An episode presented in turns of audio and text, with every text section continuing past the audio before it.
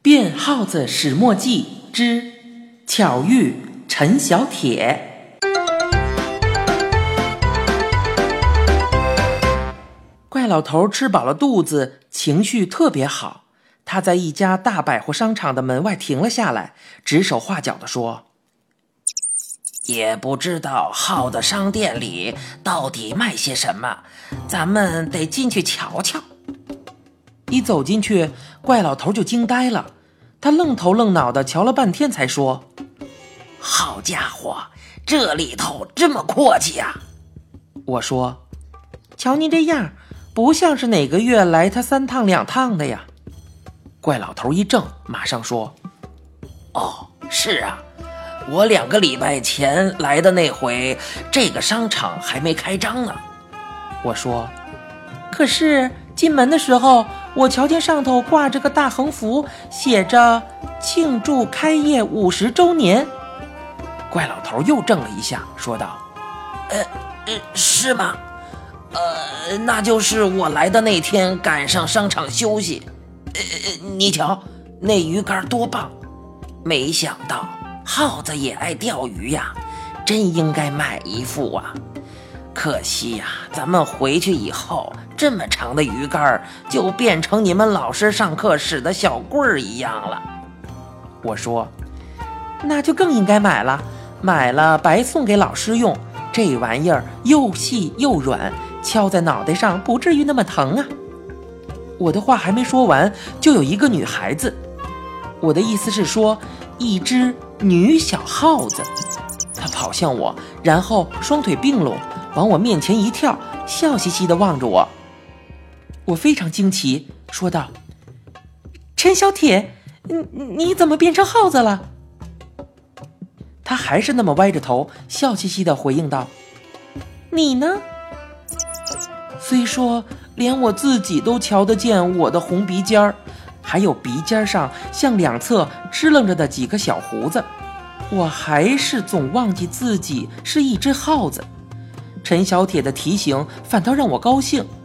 如果光是陈小铁变成了耗子，我还是个人，那他肯定要难为情。反过来，我也早就一溜烟儿的钻洞了。除了这个变成小耗子的陈小铁，别看他也有几根小胡子，依旧挺好看的。浅黄色的连衣裙也依旧那么合身。看他那高兴的样子，我这只耗子肯定也不会让人很讨厌。我说。听说你病了，我想去帮你补习功课，可是我怕班上同学说我。陈小铁忽然生气了，说道：“才不是生病了呢！你过生日的头一天，我想给你买个生日卡，一问书店特别贵，我就给你写了一封信，祝贺你生日，还感谢你平常帮我学英语。第二天上学，我把信带去。”也不怎么着，就让班长看见了，他就交给张老师了。张老师就找我谈话，说我，嗯，说我早恋。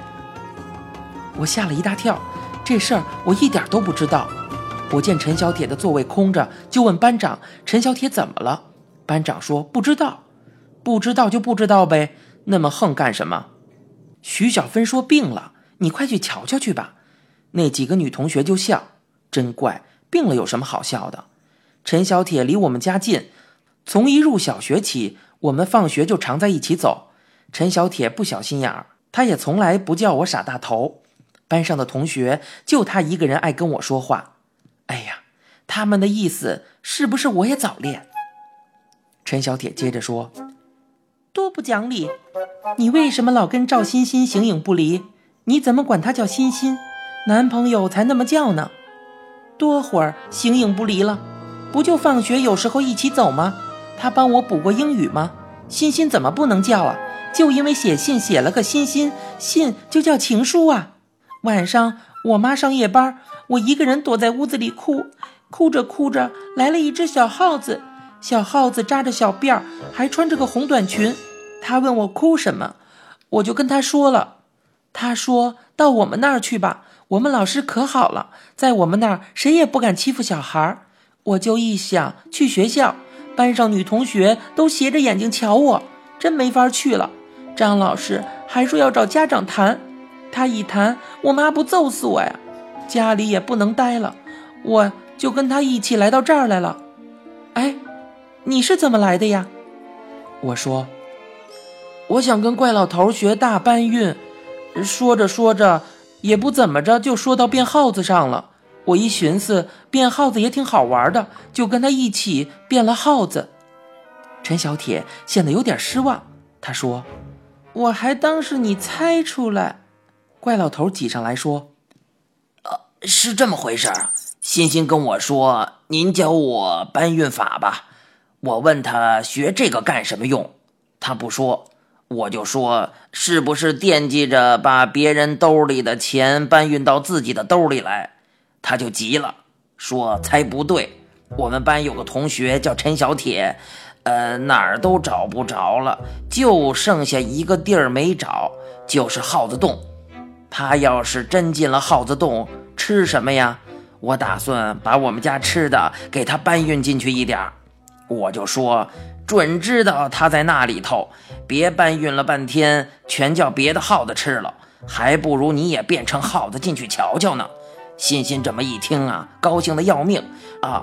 呃呃，他就说：“我要是真能在那里头找到陈小铁，那可太棒了。呃，这不，我我们两个正到处的找你呢。”陈小铁一下子就快活起来，说道：“赵欣欣是真的呀！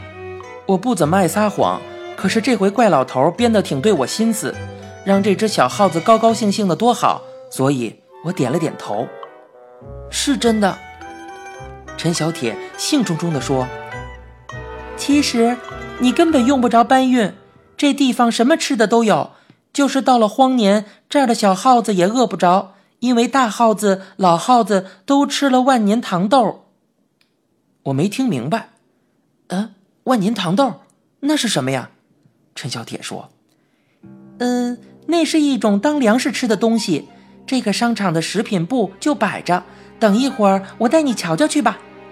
怪老头在一旁问道：“不带我去呀？”陈小铁乐了：“啊当然也带您去了。万年糖豆五颜六色，挺漂亮的。听说又甜又香，很容易吃下去。可是这玩意儿吃下去就老是待在肚子里出不来，根本不消化。吃一顿就再也不想吃饭了，好把粮食都省下来给小耗子吃。”怪老头说：“这东西不赖啊，呃，我老爱饿，回头我也弄点吃。”陈小铁说：“呀，您可别吃啊，吃了就一天比一天瘦。别看不觉得饿，最后照样饿死。人家是位小耗子，大伙儿都觉得光荣，越瘦越受人尊敬。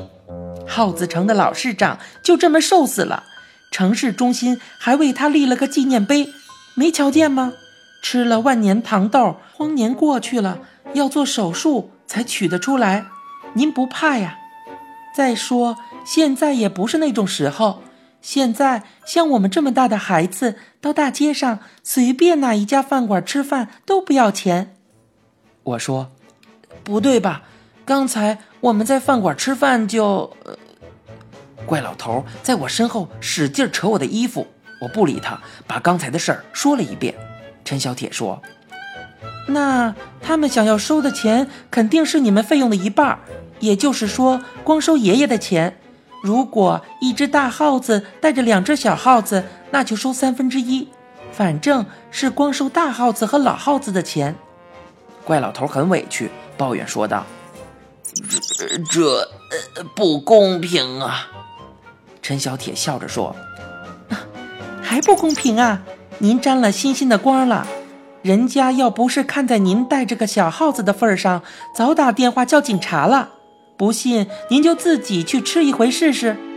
怪老头说：“呃，就不信，也不是。”又拍拍肚皮说：“ 嘿，咱们饱了。”陈小铁开心地笑起来。陈小铁领着我们逛百货商场，百货商场又大又漂亮，人也很多。我的意思是，商场里耗子很多，不论是耗子娃娃、耗子大人，还是耗子老头、耗子老太太，都穿得很新派，一个个高高兴兴，别瞧人多，秩序特别的好，一点也不吵吵嚷嚷的。陈小铁好像怕我走丢，总拉着我的手。除了班上跳集体舞，我从来没跟他拉过手，所以有些不好意思。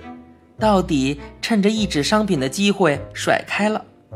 耗子百货商场还真有咱们商场买不着的东西，比方说小五金部里有特种钢小折刀，削铁如泥，专供在深陷牢笼时用的。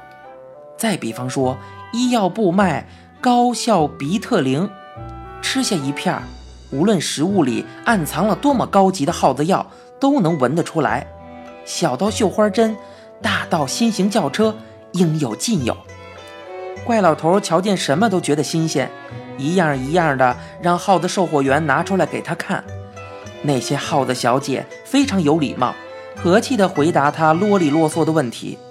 他要求试试小折刀是不是真的削铁如泥，人家就拿来粗铁条让他削。他要试试新型轿车刹车灵不灵，人家就让他在试车场上开两圈。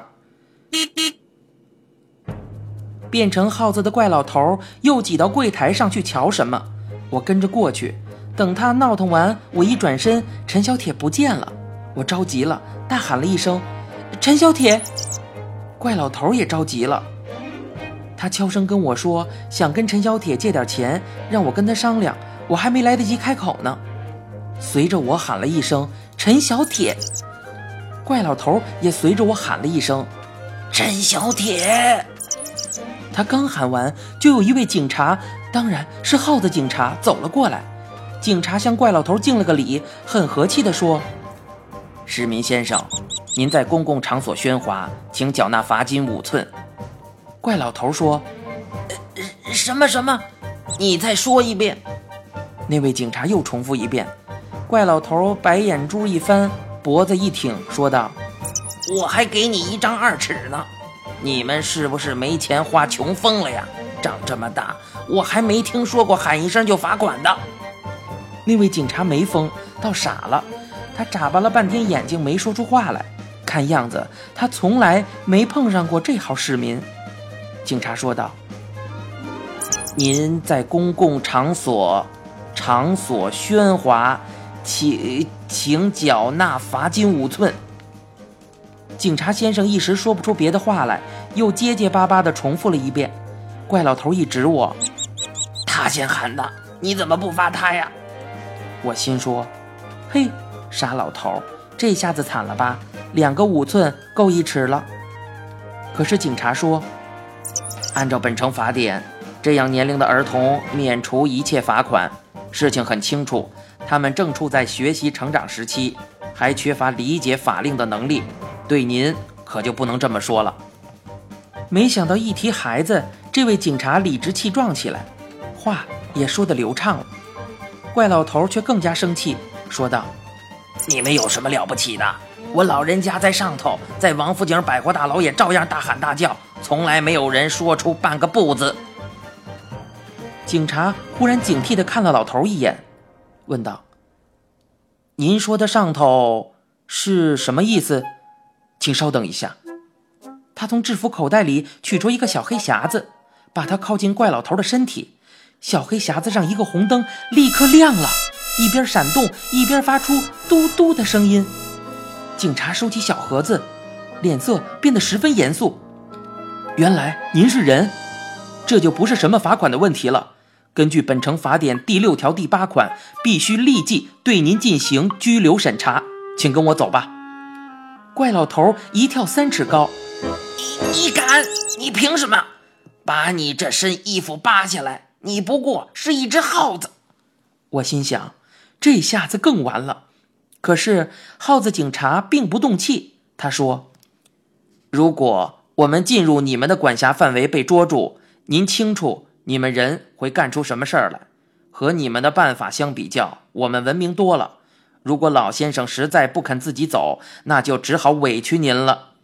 说着，他抓住怪老头一条胳膊往门外拖。